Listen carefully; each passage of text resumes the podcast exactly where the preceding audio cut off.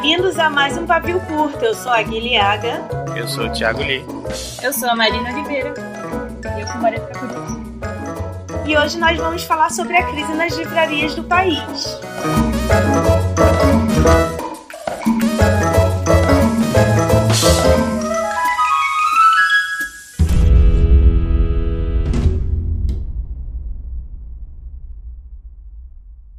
Gente! Como eu gostaria de chamar esse evento é Crise nas Livrarias, porém temos lojas lindas. Enfim. Tá sem é graça já. verdade.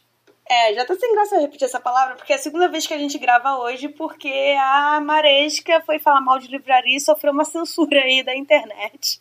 Eu tô sendo boicotadíssima aqui. Eu vou usar codinome. Eu vou usar codinomes pra falar das livrarias. Então, estamos eu e Lia aqui, finalmente. Lia é meu grande companheiro, ele não abandona o barco pavio curto. Então, eu vou parar de xingar o homem hétero só por hoje, por causa disso. Sou massacrado, porém volto sempre. Se bem que a minha voadora é pro homem hétero, então desculpa, vai durar só 40 minutos. A minha... É, estamos com a Marina, que é escritora e trabalhou em editora, então ela vai dar aqui a visão dela por esse lado com as livrarias, e que ela participou daquele programa sobre fanfics, né, Marina? Isso, é uma honra estar aqui de novo com você. E eu vou repetir a piada. Um beijo pra Xuxa e pra Sasha. Elas não escutam isso, amiga. Ah, eu escutei. Mas não é Xuxa. Agora que a Marisca escuta a gente, ela tá feliz. E a Maresca, que vai explicar pra gente quem ela é, o que ela faz no mundo lá de Campinas. É, eu sou escritora, eu trabalhei já em quatro livrarias diferentes. E escrevendo, eu sou autora do conto Os 15 Natais de Benedita, que vocês encontram na coletânea Todas as Cores do Natal. E fez muita gente no... chorar. Desculpa, eu já pedi desculpa, eu já falei que eu não faço de novo. É, vocês compram no site da Editora Rico. E tem o meu livro, Amizades Cacatuas e Outras Coisas Fora de Controle, que vocês podem comprar na Amazon. Comprem, porque eu tenho cinco gatos e é muito sachê pra comprar. E um spoiler que apesar de ter cacatuas no plural no título, só tem uma cacatua, tá? Só uma ave, gente. É, gente, a gente disclaimer. uma crítica muito, nossa, fundamentada, reclamando que como tinha plural, como é que só tinha uma ave? Pois Foi é, eu vou, eu vou botar essa, essa crítica de, de fundo de tela do meu celular, porque ela é muito maravilhosa. é minha, é, eu amo essa crítica, ela é, minha, ela é minha de estimação. Ela me motiva a viver e a escrever cada vez coisas mais. Sim, toda vez que eu tô triste eu vou reler porque é muito engraçado. Então, gente, o que, que, aconte... que, que aconteceu no País Brasil esses dias aí? Que parece uma grande distopia, porém não é. É pessoas que trabalhavam na cultura é, falaram sobre como era ruim, um lixo trabalhar na cultura, na, na rede de livrarias, é, que sofriam muito assédio moral. E é óbvio que a Livraria Cultura mandou um, um esclarecimento do tipo: claro que não, isso é um absurdo. Nós temos lojas lindas e isso virou uma grande piada no mercado editorial, porque o que é ter lojas lindas, não é mesmo? Só no mercado editorial, né? Porque foi parar nos trending topics do Twitter por muitas e muitas horas a fio. Lembra aquele meme do, do Cristiano Ronaldo, do pai, tenho fome, sou lindo. sou lindo. Exato. E isso entrou numa discussão que já está rolando há um tempo sobre a crise financeira das, das livrarias no Brasil, que também tem a ver com a crise do mercado editorial que também tem a ver com a crise econômica do Brasil e também tem a ver com você, pessoa idiota que votou nesse fascista. É. Enfim, já perdi o fio da meada, já tô pistola há muito tempo aqui, porque a gente tá regravando, então já comecei puta. É, então, conta pra gente um pouquinho, Maresca, só pra gente iniciar de novo, o que é essa crise das livrarias? É, se, se for para resumir mais ou menos o que aconteceu, foi que as livrarias basicamente não chegaram num ponto em que elas não estavam mais pagando fornecedor nenhum, nenhuma editora, muito mal pagando os funcionários, não estavam mais conseguindo pagar nem espaço de, de estoque de livro. Aí o negócio, o sistema todo deu pane e eles tiveram que pedir falência e recuperação judicial. Não, eu ia falar, pelas nossas pesquisas, isso está começando a, a, a, aparecer desde 2014, né? E em vez É. do pessoal fazer um gerenciamento de crise, é, a Cultura e a Saraiva alugaram mais lojas, é, pegaram mais empréstimos com bancos e continuaram aí. Inclusive, a Cultura absorveu a FINAC, que ninguém sabe direito. Eu lembro que na época ficou todo mundo assim, que é do meio de história, ficou, caralho, o que, que tá acontecendo? Como assim eles estão comprando a FINAC, que já tá falência? Sendo que a FINAC, o grupo da FINAC deu um dinheiro pra cultura, né? Pra, que a cultura pensou, ah, eu vou pegar esse dinheiro que a FINAC tá me dando e vou recuperar as lojas da FINAC e agora vou é, administrar. Porém, na verdade, não aconteceu nada e a FINAC fechou de vez, assim. Eu não sei o que eles fizeram com o dinheiro, né? Né? Foi tão louco que foi em um ano, né? Precisam ter uma aula com a Nath Arcuri, porque só Deus sabe como é que eles aplicaram esse dinheiro. A gestão também, né? Então, acho que isso abre para a gente discutir dois pontos. O que é realmente essa crise li livreira está afetando nas nossas vidas como é, escritores, como agentes, como editores e como leitores, e falar sobre reforma trabalhista e como estamos lidando com os nossos funcionários, porque né, tem toda essa coisa do, do assédio moral, numa crise financeira grande do país, Ninguém vai trabalhar feliz, a pessoa não pode pedir demissão, a pessoa quando vai reclamar falando, olha, estou sendo maltratado, o RH pode ou demitir ou cortar os benefícios e não tem para quem reclamar, não tem para quem cobrar, né, seus seus direitos. E aí ninguém mais quer trabalhar direito. E imagina livreiro assim. Eu acho que quando você é numa livraria, o grande contato com o livreiro, com o vendedor é muito importante, principalmente pessoas que entram numa livraria e não são leitores assíduos, mas estão ali para comprar um presente, ou estão ali para conhecer e, quem sabe, virar um leitor frequente, né? É, porque a gente que é leitor desde criança, a gente não precisa nem falar às vezes com, com o vendedor. Já chega lá e pega, já sabe que tá por ordem alfabética, tá por não sei o quê, né? Enfim. Sobrenome de autor. Não, eu quero só Deus. fazer um momento trivia que geralmente uma pessoa, quando entra numa livraria, ela na verdade já está predisposta a comprar um livro. Então é mais Sim. um motivo de o livreiro é, ser especializado, né, para poder indicar a melhor opção para a pessoa e a pessoa voltar, né? Olha, gente, eu já até comentei aqui, a gente, eu já fui num evento da Babi Dewitt de que ela é lançamento do livro dela, que eu cheguei na loja, falei com o livreiro, ele falou, hoje não tem nenhum evento aqui, porque a loja não se comunicou.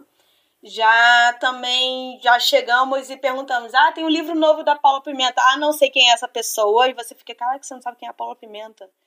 Então, assim, vai culpar o vendedor? Eu não vou culpar o vendedor, vou culpar a administração. Sim, que também não apoia, né, o vendedor a ele se transcender, né? Porque ve- livreiros não são vendedores. Vender um livro não é a mesma coisa que vender um celular. Teoricamente, não, né? Mas na prática você acaba tendo que vender praticamente de tudo, porque a maioria das livrarias, apesar de elas terem esse discurso bonito e tudo, elas não veem diferença entre o cliente comprar um livro e o cliente comprar uma caneta, desde Uhum. que ele compre um item. Porque às vezes a meta do Assim, negócio é assim, o cliente tem que sair daqui com dois itens na sacolinha. Não interessa se é um livro ou se é uma caneta. Tem que ser duas coisas. Uhum. Aí você fica tipo, porra, como assim não tem diferença? É, muita gente reclama que as, lo- as grandes livrarias estão virando papelarias, assim. Né? Nossa, Ou vem- muito. E antes vendia muito CD e hoje a gente sabe que o mercado da música não funciona mais com CD, né? Né, Na cultura que eu trabalhei, no andar de cima, tinha uma parte em separado, com portinha de vidro e tudo, porque na loja de Campinas vendia muita CD de música clássica. O nosso público de consumidor de música clássica era muito grande, a ponto de você precisar ter uma parte separada na loja para isso. É, porque teoricamente é destinado a pessoas mais velhas, tipo idosas, que não sabem mexer no Spotify. É, não, tipo, já tem uns anos que essa parte foi fechada e não existe mais.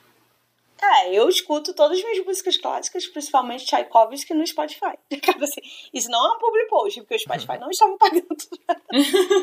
Ah, mas é, quando as coisas em livrarias começam a não dar lucro, geralmente a primeira parte que começa a quebrar é a parte de CD e DVD. Uhum. Aí depois vai o resto. Vamos falar aqui um pouquinho, explica pra gente a questão da consignação, Maresca, e depois a Marina pode falar a visão da editora e como isso dificulta muito o modelo de negócios e, e vender mais e tal. Como que a consignação costuma funcionar? A editora combina com a livraria, por exemplo, eu vou pegar 50 exemplares desse livro aqui e eu vou ficar com eles por, sei lá, três meses. E no final desses três meses eu vou pagar em cima dos livros que eu vendi e os que eu não vendi eu vou devolver para você. Ou seja, né? Aí para editor já temos um problema, né? Só nesse aquisito a gente já tem um problema para editora, né? Porque vai ter que ter um, um frete para ir, um frete para voltar, vamos dizer assim, né? A distribuição tem que pegar e tem que e trazer de volta, né? quer dizer, tem que levar e depois tem que trazer de volta para o estoque da editora. É, de alguma maneira esse livro tem que parar lá e geralmente é a editora que banca. E isso é difícil também porque, por exemplo, você imprimiu 3 mil exemplares numa tiragem.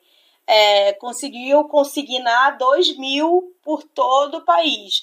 Não quer dizer que você vendeu 2 mil. Quer dizer que tá distribuído. Só que aí o seu estoque tá baixo. Então, assim, por exemplo, se eu tiver uma, uma feira daqui a 15 dias e a, a editora tiver no estoque dela só, sei lá, 100 exemplares e for um título que vende bem, ela vai ter que mandar fazer uma segunda impressão. Ou ela vai ter que fazer um recall. O que é o recall? É avisar todas as livrarias que estão com livros consignados e pedir para devolver. Só que quem paga também todo esse frete que vai lá é a editora. Então, às vezes, você fica achando assim: ai, ah, que bom, eu tenho dois mil livros aí na praça.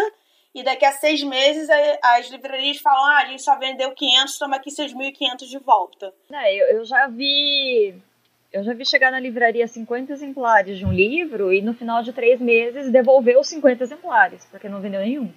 Pois é, é, é, uma coisa que a gente até tem discutido sobre a crise do mercado editorial, aí envolve todo mundo, que é as falhas estão no modelo de negócio, assim, não, não combina Sim. mais com, com 2019, não combina mais com a geração de leitores, com a nossa tecnologia, com tudo que está acontecendo, sabe? Uma vez até me falaram assim: ah, eu entendo a primeira compra ser consignação, porque talvez seja uma aposta. Mas quando, por exemplo, a livraria comprou, é, consignou 50 exemplares e vendeu os 50 exemplares, no próximo pedido dela, ela deveria comprar, porque ela sabe que vendeu 50, sabe? Ela não deveria consignar de novo. Sim. Mas é que depende muito do tipo de livro. Depende muito do tipo de livro também, porque tem livros que vendem só em determinada época. Aí não compensa você consignar naquela época. É, o problema é que eu acho que esse até onde eu saiba, essa coisa de consignação é só Brasil atualmente. Tem mais lugar? Sim. É, eu também okay. não sei. eu acho que meio que o pessoal se acomodou com esse meio, esse modo de modelo de negócio, né? e falar, ah, tá funcionando, né? Mas mentira, não tá, mas assim, tá, tá rolando, vamos, vamos ver o que acontece. Pode ser que no futuro melhore e tal, mas só foi uma bola de neve, né? Como desde 2014 aí que vocês falaram, né?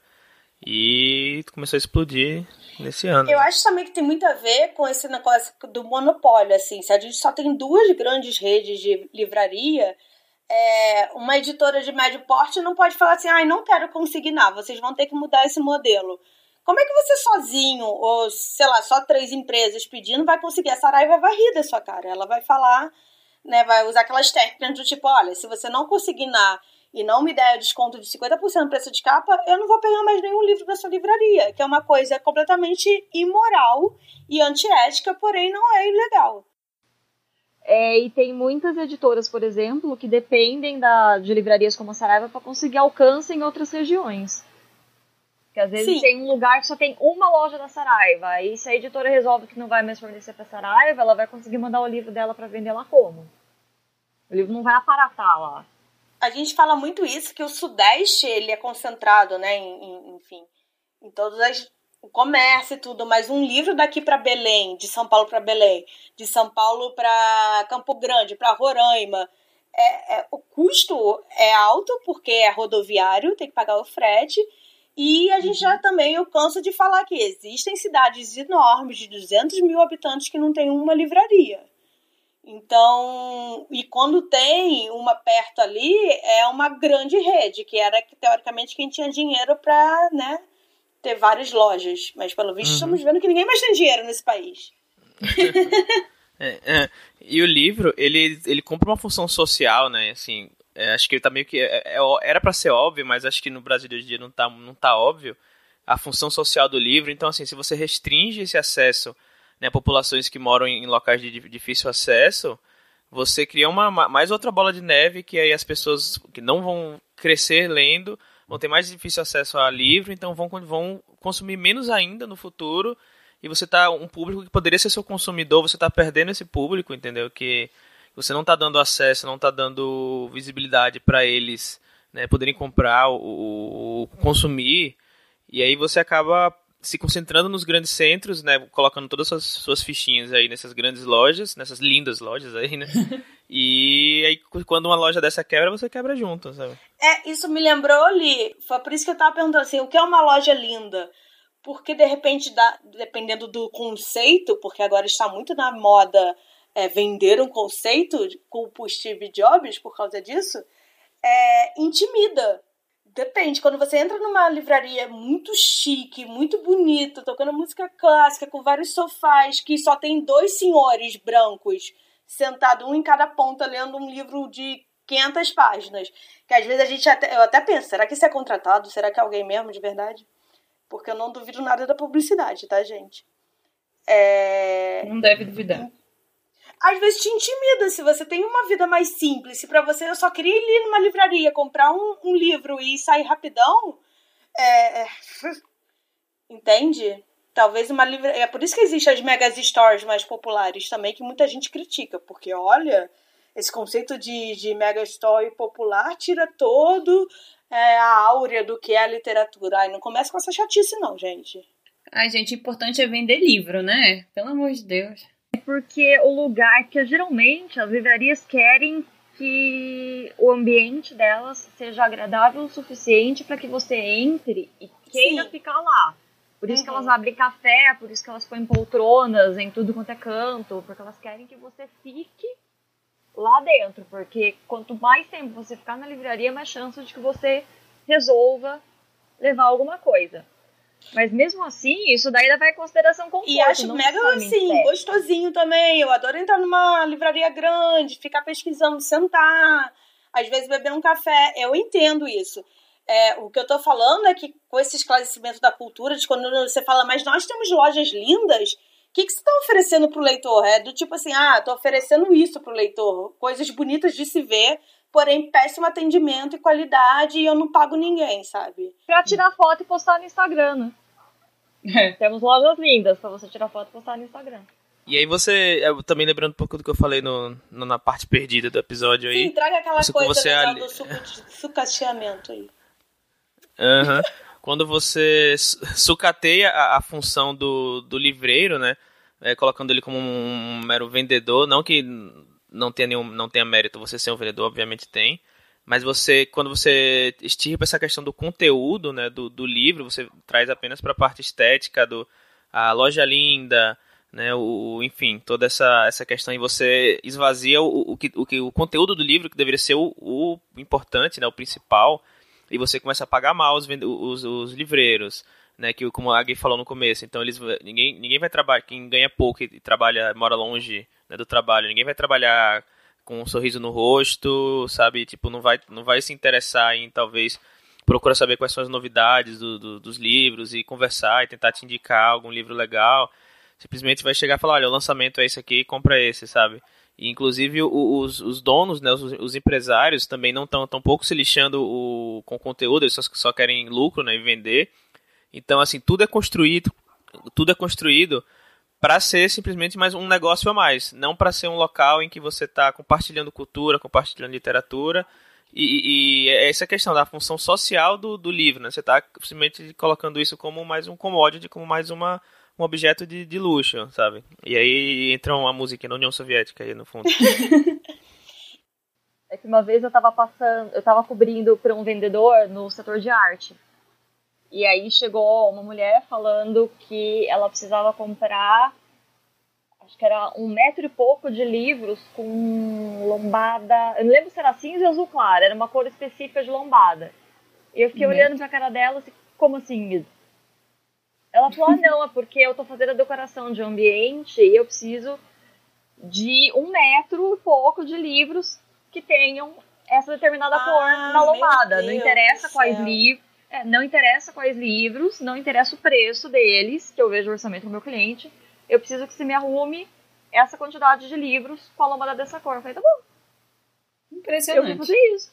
Nessa história eu ia falar, tá bom mesmo. Ainda ia vender dois metros pra mulher. Falar, ah, não, Com certeza. precisa ter mais coisa. Dois? Você quer cinco metros? Oito? Isso é muito comum, inclusive. É, Tem muito decorador que chega nas livrarias e faz acordo até com as livrarias de pegar os livros emprestados para poder colocar é, no- nos ambientes.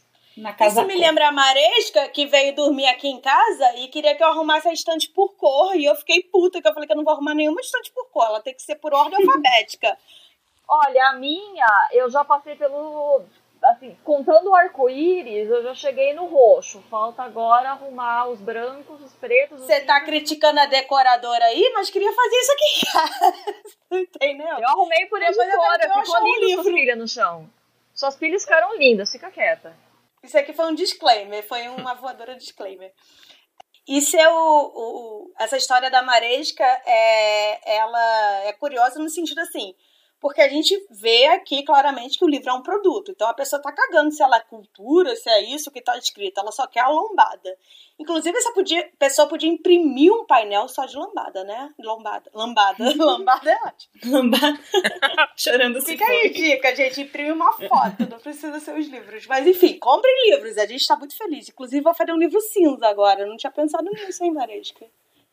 Ó, gente, eu sempre falo, cor, cor de lombada é importante, viu? Mas unindo esse discurso de que o livro é um produto ao que o, o Lee estava falando, que assim, sim, defendemos que o livro é produto, defendemos que é o nosso trabalho, porém trabalhar com cultura não é a mesma coisa que trabalhar com peça de carro, porque você tem que conquistar o seu cliente.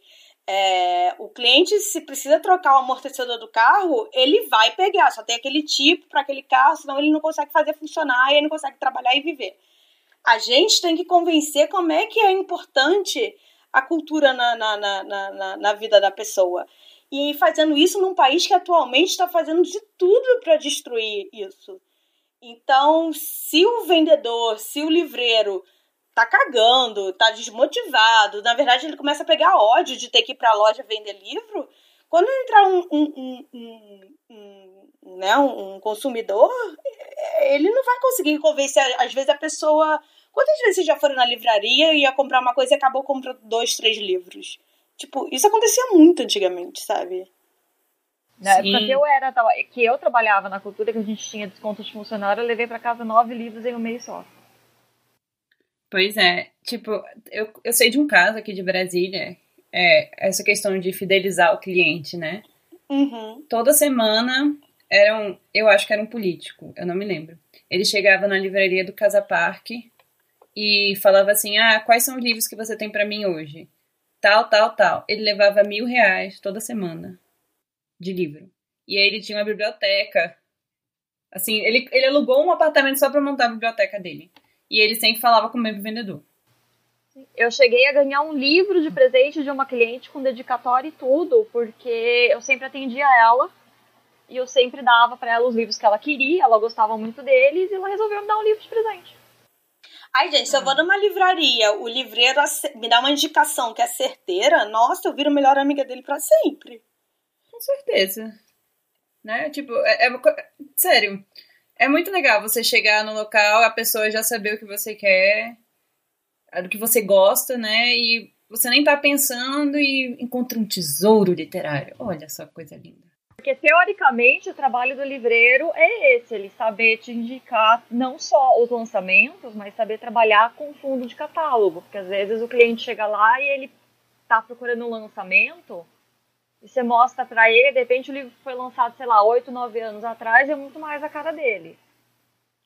Isso me lembra o fator de que anos atrás a cultura era um grande nome no diferencial de como tratar o- os leitores e os consumidores, porque os vendedores livreiros eram é, geralmente pessoas descoladas, jovens.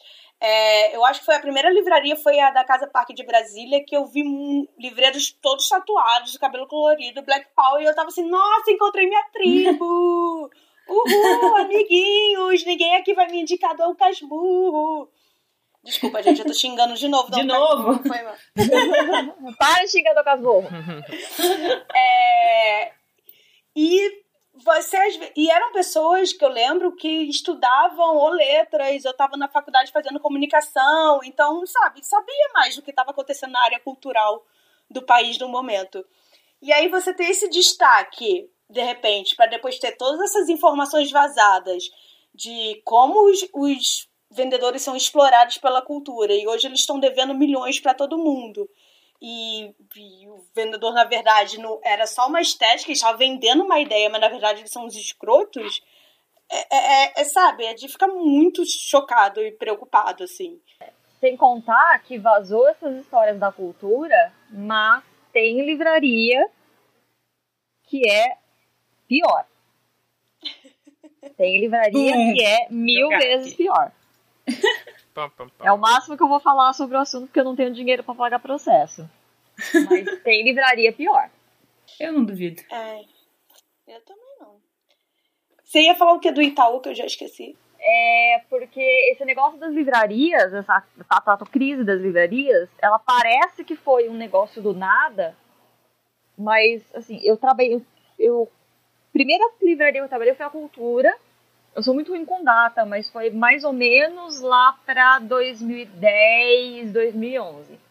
Já nessa época, quando o pessoal falava, ah, boatos de que vai abrir uma cultura, não sei o que, não sei em que lugar, a gente já ficava, nossa, mais uma? Vai cuidar dessa como? Se não está cuidando uhum. direito nem das que já tem. E isso bem antes de 2014. E aí teve uma época em que veio uma história de que a gente tinha que começar a oferecer para as pessoas o cartão de crédito da loja, em parceria com o Itaú. Hum. E a gente perguntou por que o Itaú, como é que o Itaú entrou nessa, de onde o Itaú surgiu de um buraco no chão, como assim? Eles, não, não é que o Itaú comprou ações da cultura, não, é uma parceria. Aí os próprios clientes reclamaram tanto desse negócio da gente ter que ficar ligando para eles para vender cartão de crédito que o negócio não durou duas semanas. É, é uma crise, estourou agora porque ela chegou no limite, o balde transbordou, mas ela já vem acumulando um pouquinho bem diante de 2014. É, e o que eu acho que muita gente não sabe é que, na verdade, quando a gente fala assim, ah, as livrarias estão falindo e devendo milhões, não é só para as editoras e para os funcionários. Na verdade, elas estão devendo de financiamento de banco, empréstimo que eles pegaram, e aí provavelmente tem é, alguma coisa aí com o Itaú, porque foi o Itaú começou os contratos, eu acho, começaram a ser feitos pelo Itaú, não sei, não posso falar direito porque eu não trabalhei lá. Porém, é, começou a piorar, assim, realmente. Provavelmente é tipo quase um, um public post, né? Do tipo, Itaú tá te dando dinheiro, mas você tem que conseguir tantos é, clientes fidelizados no nosso cartão. Provavelmente é algo parecido com isso, sim. É, o Itaú é tipo o Queiroz da cultura, né? Porque ninguém entende até hoje o que, o que, como é que entrou nesse negócio e todo mundo desconversa. Ele é até de cor laranja também, né? Nossa! Nossa, gente. Seria a história da cultura uma fanfic da história do Brasil? Ou o contrário? Seria o Queiroz e o Itaú, aquela coisa assim que tá acontecendo. Seria cultura o Não, me perdi já. Eu acho que um grande problema também da crise financeira das livrarias é que tanto a Saraiva quanto a Cultura, elas representam 35% do valor de vendas das editoras, assim. E dependendo da editora, se ela for de médio porte, se ela for pequena, pode ser até 50%, 60%. Então, assim, as livrarias param de pagar. Se você tem 50% do, do, do seu lucro, né, vinha tudo de uma empresa que não está te pagando, é, é lógico que a empresa vai quebrar. Porque você tem que pagar né, a impressão do próximo livro, tinha que pagar o adiantamento do título que você comprou daqui três meses atrás, num leilão e tal. E toda a cadeia do livro é prejudicada, né? O, o diagramador, Sim. o revisor. Pô, é difícil. É, é, é por isso que eu tava falando assim, é uma grande crise, é a crise do mundo só, daqui a pouco a gente vai ver assim. É, e é por isso que você não pode culpar, que eu vi aqui as desculpas que estavam, que as livrarias estavam dando como, né, desculpa para a crise era culpar a vinda da Amazon, culpar a crise do PT, por favor, gente, não vou falar nada sobre isso, mas e culpar que o leitor não lê. Só que se o leitor não lê e não vai lá comprar livro, ele é o último dessa cadeia, gente. Porque você para de pagar a editora, a editora para de pagar o funcionário, aí demite a metade do, do, do seu corpo de funcionários. Aí o revisor que fazia é, um livro a cada 15 dias, de repente, tem que pegar muitos frilas, começa a fazer cinco livros, começa a ficar uma péssima qualidade de trabalho. É, se eu lançava 40 títulos e agora só lanço 15. Gente, o leitor é o último dessa para você culpar, sabe? E do tipo, o que, que você, como empresa, está fazendo para fomentar a leitura e ter mais leitores no seu país? Nada. Exato. Nada. Porque vocês não sabem como é difícil tentar marcar um, um lançamento e um evento numa loja. Você já conseguiu. Você já tentou ali marcar pro seu livro? Uma. Uma é, livraria? Você, é, você quer fazer um evento, quero fazer um bate-papo. Primeiro que é difícil achar livrarias que tenham auditório. E queria fazer uma sessão de autógrafo. Uhum. É um saco, porque eles vão falar, ah, relevância. Uhum. Quanto você acha que vai vender? É... Hum, só tem terça-feira. 50% Gente, terça da venda. Terça-feira no Rio de Janeiro, ninguém vai, Sim. sabe? Pelo amor de Deus. É, aqui em São Paulo nunca, nunca fiz numa livraria. Mas, assim, sempre que eu mandava e-mail tal, era toda uma burocracia, tal. Ah, é, putz, qual é o seu CNPJ? Vem aqui na livraria para conversar tal. Lá, o, o que foi mais fácil para mim, pelo menos, foi quando eu lancei lá em Aracaju, na minha cidade. Que, assim, também pelo número reduzido de livrarias e também pelo número reduzido de livros sendo lançados, foi mais tranquilo tal. Foi uma, um contato um pouco mais próximo. E aí a gente conseguiu fazer na sexta-feira, eles ainda diminuíram, colocaram só o, o, a parte dele de 30% do preço de capa, foi, foi, mais, foi, foi, mais bacana. Qual foi a livraria? É uma livraria local lá, chama Escariz. Era isso que eu ia falar. A Fox em hum. Belém vende muito bem e é tipo referência, assim. Ela já levou o Vitor Martins, a Roberta Spindler tá sempre lá, a Nia agora vai fazer evento lá. E a própria livraria e o clube do livro de, deles que leva os autores e arca com essas despesas. Então, assim, são livrarias que sabem que elas têm que fomentar porque elas são únicas. Não sei se a Fox Belém tem outras lojas, se é uma rede, imagino que não.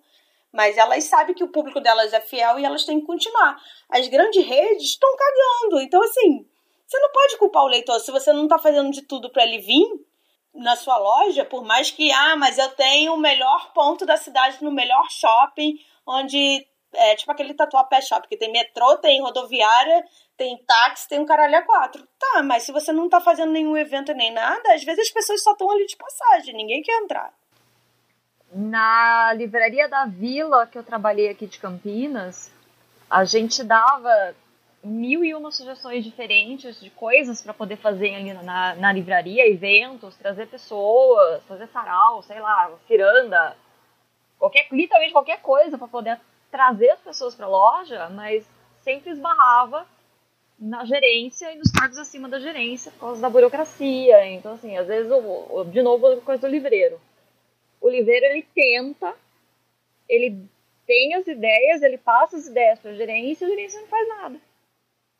Na cultura que você trabalhou, tinha que pagar para ter evento também, Marisca? Aí eu já não sei como é que funcionava lá na cultura. Porque aqui tem esse absurdo que para você usar o auditório, você tem que pagar, não sei se é 300 ou 400 reais. E para aumentar a quantidade de microfone, aumenta o preço. Então, eu às acho vezes... que tem o custo do aluguel do espaço, porque tem algumas coisas que a própria cultura faz, que são da cultura mesmo, eventos deles. Sim. Então, para o pessoal de fora, eu acho que tem o aluguel do auditório, mas eu não tenho como saber. É, eu não me importo, assim, alugar o espaço eu acho justo, mas microfone, sabe? Eu não acho justo nem alugar o espaço, mas. É aquele negócio é. que você tem que pagar 30 reais de estacionamento, sendo que você foi no shopping para comprar, entendeu? É, não, verdade, com certeza, concordo. Mas é tão absurdo. Aqui em Brasília, geralmente as pessoas não fazem lançamentos em livrarias porque, como a cultura, porque sai 50% da venda. Então é preferível fazer num restaurante parceiro, que ele não vai cobrar nada pela venda, ou a livraria leitura, que aí é 20, 30%. Gente, está na hora da livraria leitura botar a mão na consciência e ser inteligente. Porque eles Eles têm orçamento. Eles e as livrarias Curitiba. Porque, assim, no sul é muito forte as livrarias Curitiba. Nas cidades Sim. mesmo de interior, que são grandes, mas são de interior.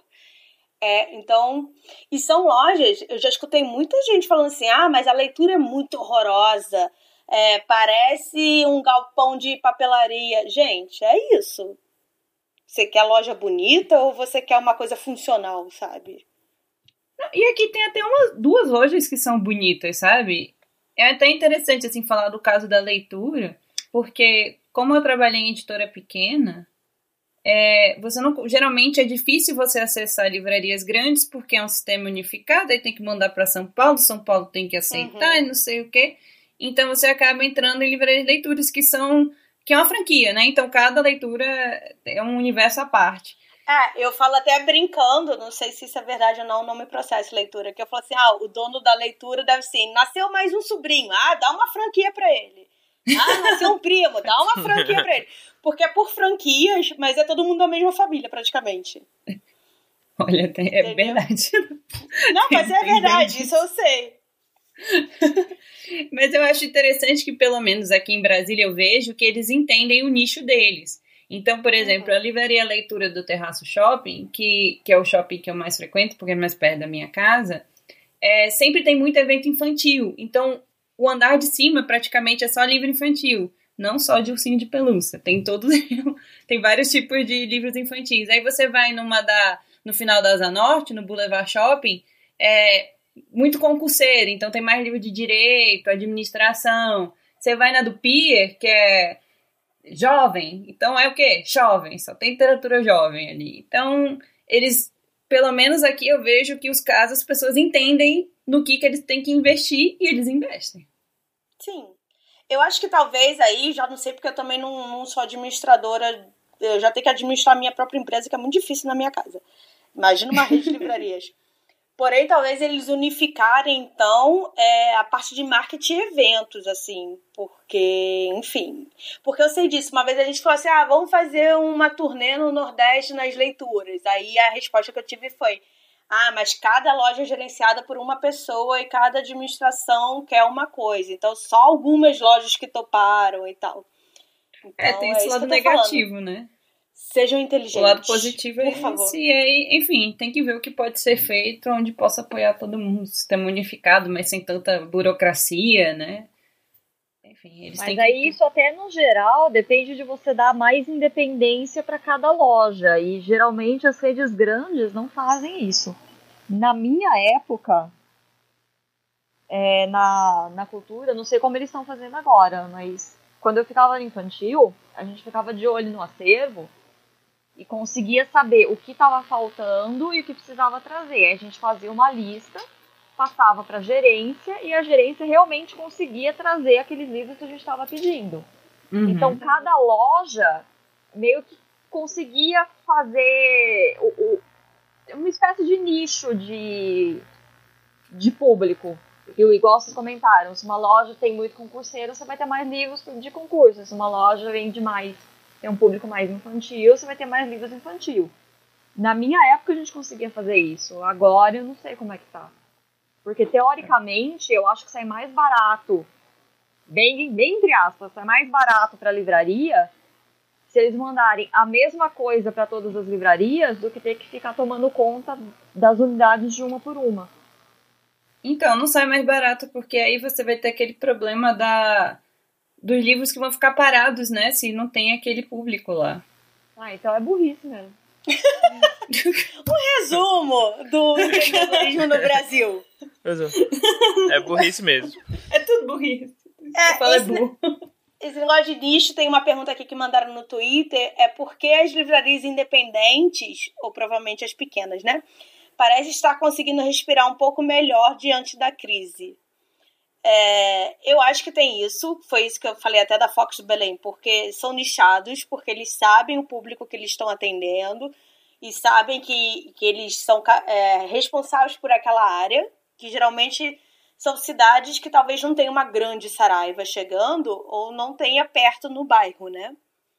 E que sai, porque eu acho que Cara, a gente foi numa livraria depois de Três Rios, que é, é na região serrana do Rio, e a dona da livraria, ela estudou comigo, ela fez pós comigo, e ela me mandou um e-mail falando assim: ai, é, eu queria muito que a Pam Gonçalves viesse, então o que, que eu posso fazer para ela vir?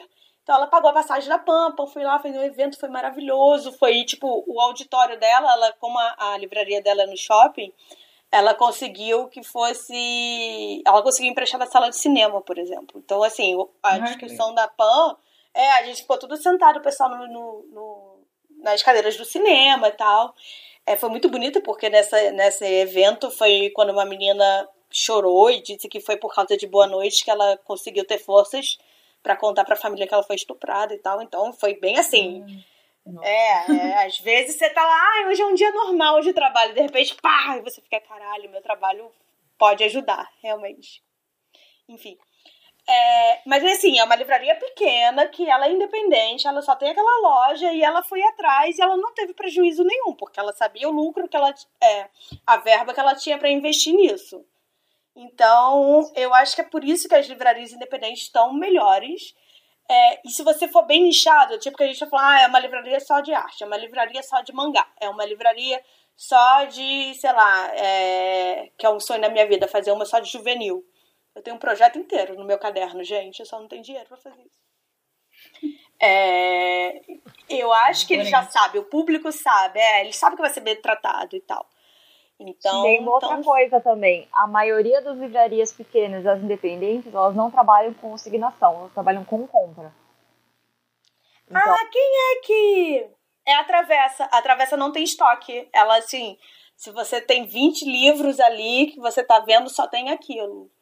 Verdade. Então, quando você não tá, quando você trabalha com compra, você consegue fugir um pouco daquele negócio de você virar refém uhum. do desconto, de, de, desconto, dessas coisas assim. Você consegue. Olha, livrarias pequenas inteligentes fazem isso. Você consegue pagar a editora. Sim. E você não fica com excesso de livros, porque você compra aquilo que você vai vender. E se você precisar de mais, você compra mais. Se você acabar não vendendo, você arca com prejuízo e não faz mais. E o contato Sim. com o público é mais próximo, porque você vai ter, sei lá, três, quatro vendedores. E geralmente o dono da livraria tá sempre lá, né? Como gerente e tal, porque é uma loja só, só duas lojas. E é aquela de fidelizar mesmo o cliente, no boca a boca, de falar assim, ah, eu comprei cinco exemplares, então eu consigo vender esses cinco em uma semana. E aí, semana que vem eu já peço dez. Porque a gente sabe, em Bienal, a gente consegue no boca a boca, Maresca. Você viu as meninas, assim, como é que a gente faz na agência. A gente consegue vender. Eu acho que o Lucas vendeu 20 exemplares em meia hora, sabe? De um livro que ninguém conhecia ele direito. Então, uhum. tem essa magia aí, né, gente? É. Eu queria dizer que duas livrarias aqui de Brasília trabalhavam com consignação, faliram, fecharam a loja e a gente não conseguiu reaver o estoque, porque tava tudo embargado. É filho da mãe. Fazer um parênteses aqui pra Gui editar fora depois. Ah, tem 43 em loja, tá ficando dois, tá faltando dois. Ao invés da livraria admitir que deu entrada errado, eles viram pra gente falar, ah, marca aí que o livro sumiu, que, que foi roubado, ou marca que tava com defeito, ou fala que foi a editora que mandou errado. Ou seja, Sim. até na hora de pagar a consignação, a livraria, a livraria dá um jeito de ir lá e ferrar com a editora. Isso quando não atrasa também, né? Uhum. É foda. Pois é. Eu vou manter isso, tá, Maresca? Obrigada. Se eu, se eu for, se eu for processada, você vai pagar meu advogado. Eu lembrei agora, falando da, de como as livrarias menores são inteligentes, eu lembro um, um, um, apartamento que eu morava aqui em São Paulo, o caminho que eu fazia para ir pro metrô, eu passava na frente de uma livraria de livros religiosos de autoajuda. E assim, por, por, de fora dava pra ver que ela era bem feia, assim, porque não tinha nada, tipo, eram umas prateleiras bem horríveis, assim. Mais uma vez a gente aqui questionando se, se... o que é a loja linda. Cabeça bem puta. O que é uhum. lindo? o que é o belo? o que é lindo? E aí eu não sei qual é o senso de estética do, do, do religioso, mas enfim. O... Ah, só que a livraria. a livraria, ela Jesus, ficava. Jesus a, é um cara a... simples. É, Jesus não vende conceito, ele de... vende amor ao próximo. Olha só, cristã Antônia. e a livraria, ela só que ela ficava assim, tipo, na esquina da rua da livraria tinha uma igreja. E aí, assim, eu nunca tipo, sempre que eu passava lá em horário comercial, a livraria tava tipo entupida de gente. E quando era domingo, passava lá num domingo, tinha filas assim, sabe? E aí eu acho que ela essa livraria eu falei, pô, ela não vai, não vai falir nunca. Assim, do lado de uma igreja deve ter alguma. O poder da livraria deve ser entre... o padre. É, deve ser o tu padre. Gente, é o poder da praça. Tu acha que o Vaticano marketing. faz coisa sem dar nó? Não dá ponto sem nó o Vaticano, não. Gente, eu quero acreditar o no mar. de Jesus aí foi bom. É, ele acreditou na praça. Aposto que o preço é baixo também. Leve cinco livros de Jesus. Uhum. Paga. Ai, e uma água benta. É, é, vou, começar a entrar no meio padre, padre Fábio de Mello, campeão de vendas de livros, de CDs, de, de tweets no Twitter, né? Nossa, estão querendo caçar. Eu ia falar caçar a licença dele de padre, não é isso não. Como é que é? Sei lá, o que, que ele é, porque disse que ele é muito famosinho, não é nada de padre. Ah, eu vi que querendo acusar até o Papa de heresia, então não duvido de nada. Tudo Enfim, voltando à grande crise aqui. É, perguntaram aqui também no Twitter, comprando aonde a, a, o leitor pode contribuir para o autor? Pode contribuir melhor, né? Então, assim, a resposta não é nenhuma, porque o autor vai acabar recebendo só 10%, ou a porcentagem que está no contrato, né? Pelo preço de capa ou preço líquido, dependendo da pessoa que fechou o contrato. Mas, assim, como a gente sabe que é, no último ano, desde o final do ano de 2018, é, as livrarias não estão pagando, e agora entrou nesse, né, nessa concordata aí de pagar só 70%, não sei quantas prestações, não sei quantos anos, eu, agora sou eu pessoalmente, como consumidora e leitora, eu estou pensando em comprar só em lugares que eu sei que, que estão pagando, não estão dando calote. Então eu estou realmente evitando Saraiva e Cultura. Eu só compro Amazon e leitura. É, eu tenho medo da Amazon, porque é aquilo que a gente fala, né? Primeiro a gente tira a Saraiva, depois a gente tira a Amazon, porque a Amazon vai vir aí com certeza vai comer nossa alma daqui a pouco. Se o pessoal não for inteligente.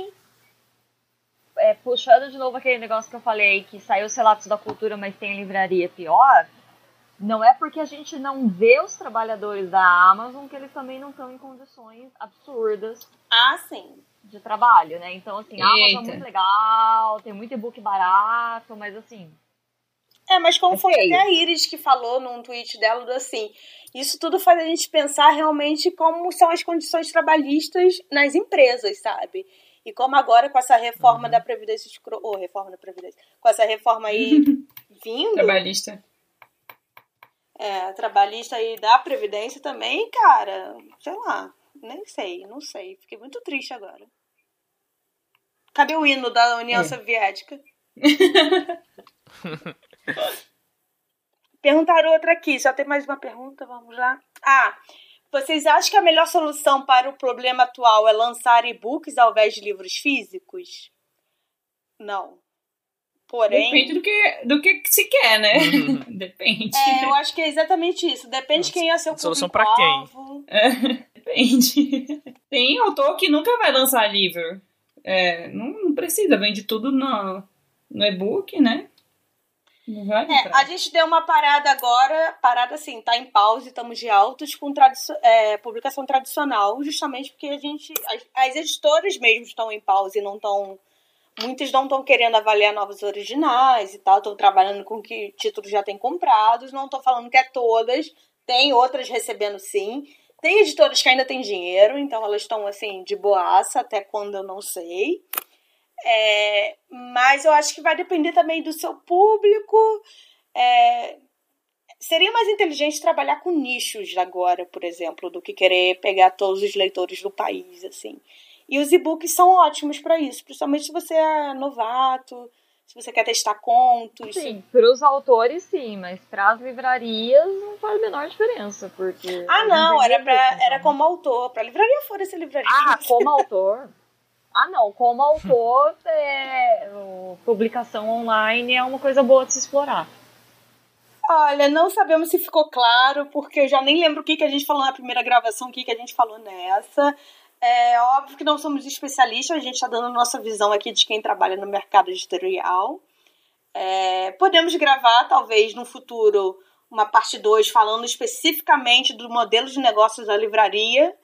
Ah, enfim, quem sabe, nem vendo essa ideia aí como consultoria aí para alguém, imagina. E é com isso que a gente vai para o nosso quadro da voadora literal.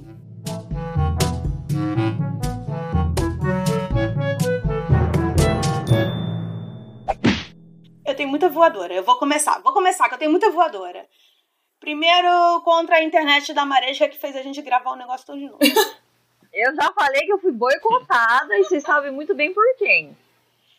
A segunda voadora, gente, por favor, homens, homens, eu não tenho como saber se, se a pessoa que me irritou hoje é branca, porque ela, o avatar dela é, não é foto de humano. Enfim. Mas provavelmente é homem branco, a instituição homem branco cara, sei lá, se a gente fez um tweet, alguém tem dúvida que vamos responder no programa tal, sempre tem alguém, um homem se metendo para explicar a dúvida lá da pessoa que pediu, e a maioria das vezes tá errado.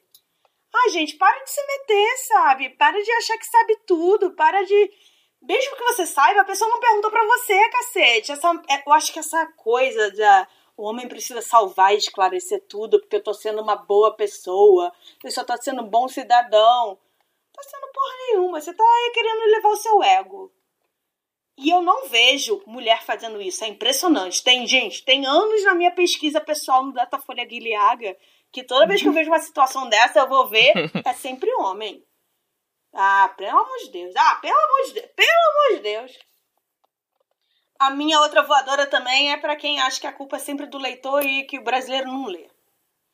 Porra, o governo tá desmantelando as universidades públicas, a pós-graduação, dizendo que vai só dar dinheiro para curso que presta, que geralmente são de exatas. Vai se fuder, vem falar que a culpa é que o leitor não lê. Vocês estão tirando a biblioteca, vocês estão votando nesses fascistas. Ah, vai se fuder também. Eu não quero mais editar isso. ah, mas vai. Pistolagem boa é assim. Nossa, eu tô muito irritada. Pode continuar vocês aí. Eu concordo com todas as pistolagens da Gui. E eu queria só acrescentar que, tipo, já que a gente falou o programa inteiro sobre gestão, gente, tem uma fila enorme na drogaria. Põe mais um caixa, pelo amor de Deus. Aí já tá puto da vida. A gente tem que esperar. Aí, sabe, aí eu chego no caixa, a moça é mó simpática. Eu sei que a culpa não é dela, o problema é do gestor. Ah, Fê. Hoje eu fiquei com raiva. Isso me lembrou que a última vez que ficou doente, eu fiquei 15 minutos no hospital e 35 dentro da farmácia, porque a pessoa digitava catando milho. Ah, digitei o código Ah, vou pegar no seu. Ah, chamou o gerente. E eu assim, moça, só me dá um antibiótico, moça, eu tô com febre. é. Tá aí. Já deram voadora pro trânsito, por que não pro caixa único? Eu, eu, vou reclamar nesse exato momento dos meus gatos que ficam toda hora abrindo a porta para entrar e pra sair. Eu não aguento mais ficar fechando essa porcaria dessa porta. Ok. Então vamos para aquele momento em que a gente vai fazer uma má gestão da nossa rola. Será? Será que é boa gestão aí? Vamos para aquele pistolou? momento do. Mi... O Lino pistolou. O Gui. Minha pistolagem vai pra Gui que me cortou e não deixou a pistolar. Ah, pronto, lá vem o homem. Ah. Só durou 40 minutos, né? Fala! Tá, na verdade, minha. Eu tô falando. Eu vou pistolar contra pessoas que não deixam você arrumar as pilhas de livros dos escritórios delas quando elas estão Ah, tu não começa não, sua maluca do arco-íris. Eu arrumei por editora! Ficou bonito por editora. A Babi agradeceu. A Marisca vai ter um ataque quando ela olhar meu quarto. Não interessa, ela agradeceu. Vai, Li, vai, Li. Interrompa essa mulher como você é homem Boa. e fale. Minha pistolagem, pistolagem de hoje, vai pra. Na verdade, não é, não é um, algo, um, algo muito específico. É, e foi aconteceu, tipo, um pouco antes de eu, quando eu tava no trabalho. Eu tava ouvindo, procurando uns podcasts e aí tem dois colegas de trabalho que trabalham né, lá no, no nosso andar. E aí eles falam, ah, a gente adora, a gente gosta muito de podcast e tal, a gente sempre discute, né? E eu falei, opa, pessoas que gostam de podcast, né? possíveis pessoas para conversar. E aí eu perguntei o podcast que eles gostavam, e aí eles falaram, não, não vou falar o nome aqui. Sei. que é um, é um, podcast, é um podcast que acho que é um, um dos mais antigos do Brasil, famosos, e quem apresenta é um, um cara aí que costuma passar pano pra, pra hum. fascista. E, e aí eles falaram, ah, então a gente ouve muito esse podcast. Aí eu, hum. mas mais algum? Ele falou, mais algum? Eu falei, ah, não, basicamente só esse. Ah, tá bom então, eu vou tomar um café. Eu não entendi. A sua pistolagem é, é pra falta de variedade? É não, minha pistolagem para essas duas pessoas específicas, que não, não ouvem o, pod, o pavio curto, então. Então. É Renatinho e Wagner do comercial do, do setor 13 é para vocês. pra vocês. Tá, gente, vamos, vamos fazer uma boa gestão dessa rola aqui. Vamos logo acabar esse podcast. E no Será que rola?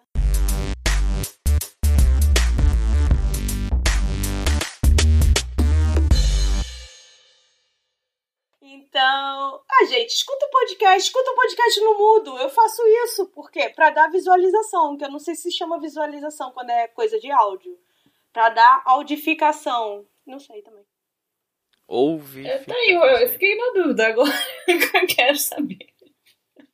Então é isso. Marquem o pavio curto. Eu amo que o Spotify você pode mandar direto pro seu, pro seu history, como dizem jovens, o history do Instagram. Então, eu tô achando muito legal quem marca a gente, falando assim, estou escutando isso, e eu fico, ai, tô tão feliz, ai, que legal. Então, façam mais isso que vocês vão me deixar feliz. Não quer me deixar feliz? Foda-se. Tá fazendo o que aqui, então? Pra me acostumar com o YouTube, quando eu me acostumo com o YouTube, vocês mudam pra podcast. A hora que eu acostumar com podcast, vocês mudar pra outra coisa, não vai sobrar uma pessoa viva. Quantos anos você tem, Marisca? Hologramas. Mil? Oi? Oi, tudo bom? Não escutei o que você falou. Vai, gente, indicação. Qual é a indicação de vocês? A minha indicação vai ser assine a Amazon Prime. Depois que eu fiz isso, tem 15 dias que eu não tenho mais vida. Eu já vi umas quatro séries direto, desde a primeira temporada. Minha indicação é que vocês fiquem de olho num livro que vai sair pela seguinte agora em junho, chama Enfim Capivaras. Ah, a capa tá linda! Hum. Exato, tem uma capa uhum, maravilhosa, teremos. com uma capivara de gravata. Vocês fiquem de olho, vai sair pela seguinte. É o livro da Luísa. Luísa é maravilhosa, sigam ela no Twitter. E, enfim, fiquem de olho nesse livro, porque ele vai ser muito lindo. E a Luísa é ótima. Luísa, eu te amo! A Luísa. Como é que é o sobrenome dela? Eu não sei falar o sobrenome dela. Eu não lembro. Mas eu Bacana, que você é amiga da menina, né? O meu.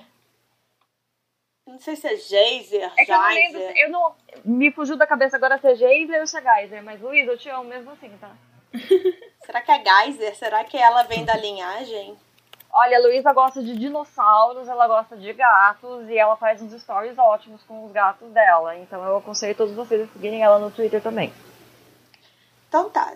É... Não, e a Luísa é incrível, já ganhou prêmio, já ganhou isso, mas tudo que ela queria era fazer um livro sobre capivaras e ela está certíssima. Exato. Não existem regras, a pessoa escreve o que ela quiser. A gente surrupiou ela pro juvenil. Então, é, minha primeira recomendação é meu publi. Porque Sim. no episódio de fanfic eu só falei de fanfic e eu nem falei de mim. Gente, eu tenho um livro muito legal, tá na Amazon.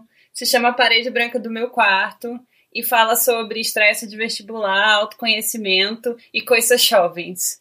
É, apoiem uma escritora. Na Amazon.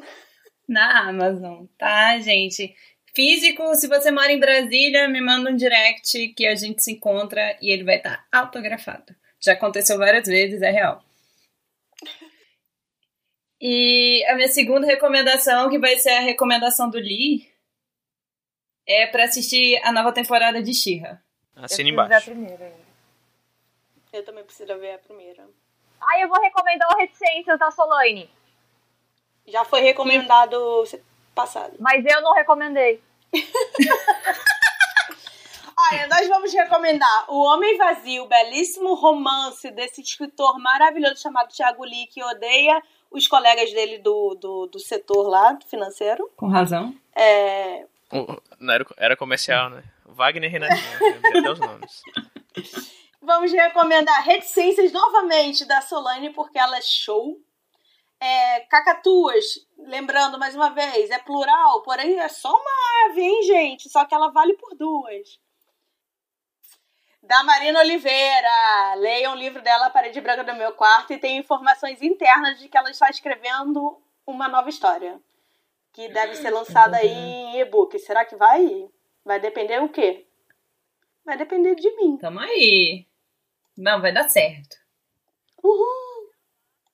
E eu é acho isso. que é isso, gente. Eu nem sei mais o que foi gravado, eu tô me sentindo em outra dimensão. Ai, eu quero dar um super. Não sei, não é um quadro, né? Não, não tem um quadro feliz dessa, nesse programa. Mas, por exemplo, Endgame, Capitã Marvel, conte comigo para tudo. Era isso que eu queria falar. Brilhação de cabelo curto. Maravilhoso. Né? A Endgame é maravilhosa. Eu amo que ela fala, ai, gente. Quero assistir só pra chorar vocês aqui na Terra têm 500 mil heróis e tá essa bagunça. Eu tenho que ir sozinho arrumar o resto do, do, da galáxia. Pelo amor de Deus, sabe? Presta atenção. De novo um problema de má gestão. Olha aí, tudo nesse episódio é sobre gestão. E problema de homem. Eu não vou dar spoiler pro filme e tal, porque a gente é contra spoiler, mas eu vi que o, o machismo é o grande problema. Porque os homens não conseguem reparar quem é que tá na sala e quem é que não tá. Ó, pra gente poder então terminar num, de uma maneira um pouquinho mais feliz, a gente pode falar assim: a gente vai sobreviver a tudo que tá acontecendo porque é melhor do que a alternativa. Hã? Já Saraiva, não sei se vai sobreviver. Tá vendo? A gente tenta ser otimista e a pessoa não deixa. Vai dar tudo certo. Cadê a Tássia aqui? Certo. Tá bom, gente. Beijo, tchau. Obrigada, menina. Beijo. Obrigada, Mi. Luiz, eu te amo. Então, esse é. Luna. Luna. Tchau, tchau. Beijo, stop.